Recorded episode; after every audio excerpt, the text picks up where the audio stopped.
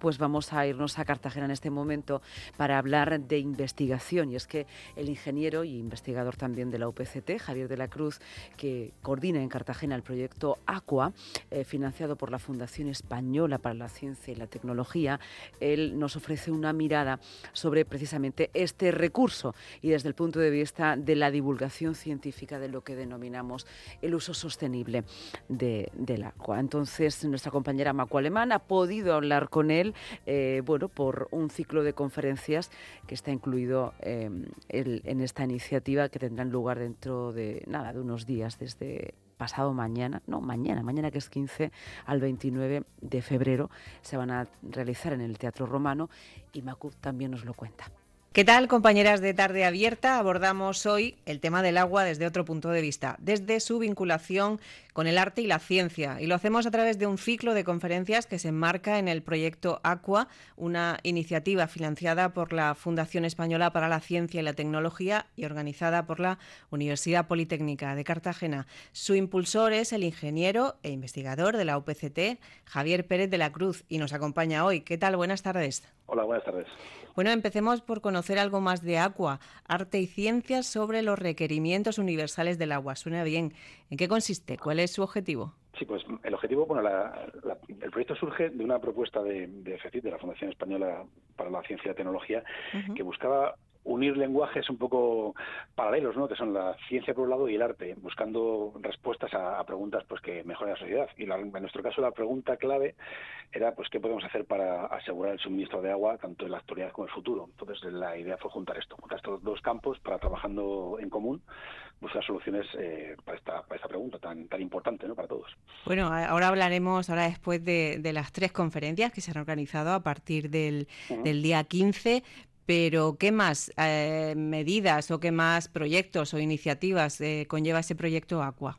Bueno, pues el proyecto gira en torno básicamente a un espacio que hemos eh, creado aquí en la Universidad Politécnica de Cartagena, que es el Museo del Agua y la Energía, que es una aula abierta a la sociedad con el objetivo de, eso, de dar importancia tanto al agua como a la energía como elementos claves en nuestro, en nuestro día a día. ¿no?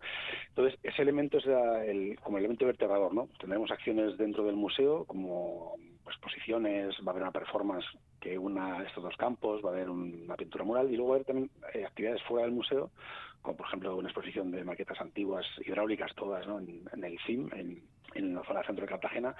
Eh, luego también tendremos eh, una, una, experiencia muy bonita que es eh, conectar redes, ¿no? Pues todo este conjunto de elementos que estamos haciendo, de, propuestas, vamos a unirlo con un recorrido por Cartagena con las tapas de, registro de la red de abastecimiento para que la gente pueda, pues con su teléfono con unos códigos QR, pues, conocer todo eso, ¿no? Al final son muchas actividades que lo que buscan es vertebrar todo el, el proyecto para al final alcanzar los objetivos con mucho con muchas muchas propuestas, ¿no? Y una muy bonita también que es colaborar con institutos de, la ciudad para que también ellos formen parte del, proyecto, ¿no? Pues tanto colaborando en las exposiciones, en los diseños de las tapas de los, de los registros. Es un poco abarcamos, intentamos llegar a, dentro de la sociedad a los, a los sitios más, a lo, más posible, ¿no?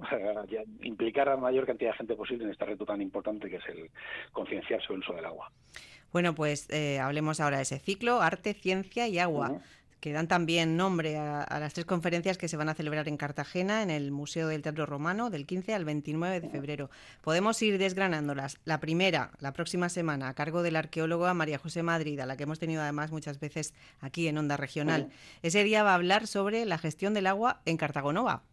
Sí, porque el, ciclo lo que gusta también es, tomar conciencia ¿no? de la importancia que tiene el agua en Cartagena a lo largo de toda la historia, con lo cual eh, comenzamos con el, primer, la primera época importante de la ciudad, que fue la época romana. Entonces ella nos va a orientar, como conoce tanto todo lo que es la, Cartagena antigua, ¿no? pues va a orientarnos y a darnos unas pinceladas sobre cómo se, en esa época romana, pues cómo se solventaba el problema del agua, va a ser como el punto de partida. ¿no?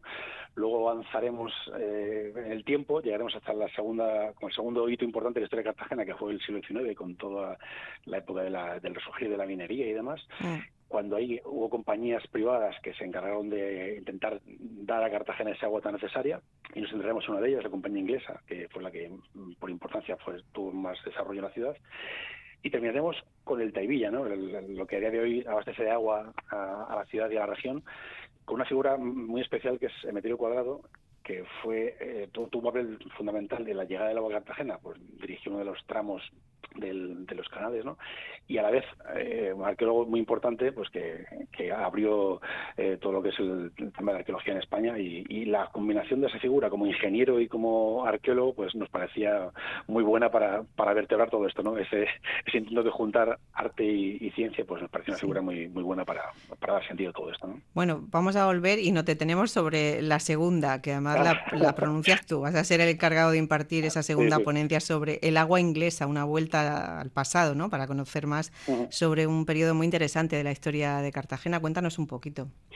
Pues la verdad es que mm, la compañía inglesa es una compañía muy, muy desconocida, ¿no? Es relativamente reciente su, su papel aquí en, Cartagena, pero no es, no es muy conocida, ¿no? La gente oye hablar de ella, pero no, no se imaginan la cantidad de, de infraestructura, o sea, infraestructura tan importante que llevaron a cabo estos esta, compañía inglesa, se, se fundó en Manchester, eh, con el fin de llevar el agua a Cartagena. La zona donde ellos actuaban, donde captaban el agua, es la zona de Torre de Nicolás Pérez, Perín. Sí, sí, vestigios, vestigios quedan y además muy interesantes, ¿verdad? Sí. sí, sí, quedan tanto las galerías que, han permanecido, claro, están bajo tierra, pues están, están ocultas y eso ha permitido su, conservación. Y luego, mediante un sistema de, depósitos, pues llegar hasta la ciudad, el depósito de Montesagro que todos vemos y conocemos aquí la ciudad, pues era el punto desde el cual luego la red de distribución se repartía por toda la ciudad y intentaron abastecer la ciudad en una situación muy complicada, ¿no? Pues pocos recursos, eh, la tecnología que tenían era avanzada, pero bueno, eh, chocaba muchas veces con esa falta de, lluvia, ¿no? Y, al final era el único recurso que tenía la ciudad, ¿no? Esas compañías de agua que traían eh, el recurso desde fuera para satisfacer las necesidades de, la población. Estuvo en funcionamiento hasta el año 45, que fue cuando el Tevilla ya pues, se hizo cargo de todo el servicio, ¿no? Bueno, pues ahora volvemos a la figura de Emeterio Cuadrado, ingeniero y arqueólogo, y para hablar de él van a estar eh, Emilio Estrella, ingeniero de caminos, y José Miguel García Cano, ¿no? arqueólogo y profesor de la Universidad de Murcia. Eh, ¿Quién fue eh, Javier Emeterio Cuadrado? Pues Emeterio Cuadrado fue un, ingeniero que se ocupó de, un tramo de la construcción de uno de los tramos de los canales del, del Taivilla, luego también fue teniente de alcalde de Cartagena, o sea que fue una figura muy, muy importante que en paralelo llevo estas dos cosas, ¿no? Su, su labor eh, profesional de ingeniero con esa pasión que tenía él por, por arqueología y que le llevó a hacer, aplicando ese criterio científico que tenía de su profesión, pues a, hacer diferentes descubrimientos aquí en la región también, a poner en marcha diferentes iniciativas que final nos hablar también en, en la charla tanto tanto eh, Emilio Estrella como, como, José Miguel, que juntos hicieron hace unos años un, libro eh, versando sobre la, figura de Emeterio, con lo cual son los más indicados para hablarnos de, de, él y de su obra, sobre todo. ¿no? que además su huella en la región ha sido muy importante. Bueno, eh, no queríamos irnos sin, preguntar, sin preguntarte algo. Este agua tan presente en nuestras vidas, tan necesaria y tan en riesgo en estos tiempos de emergencia climática, me pregunto si seremos capaces de conseguir una gestión sostenible. ¿Cómo ve, Javier, el futuro de regiones como esta, como la región de Murcia, tan vulnerables al calentamiento global?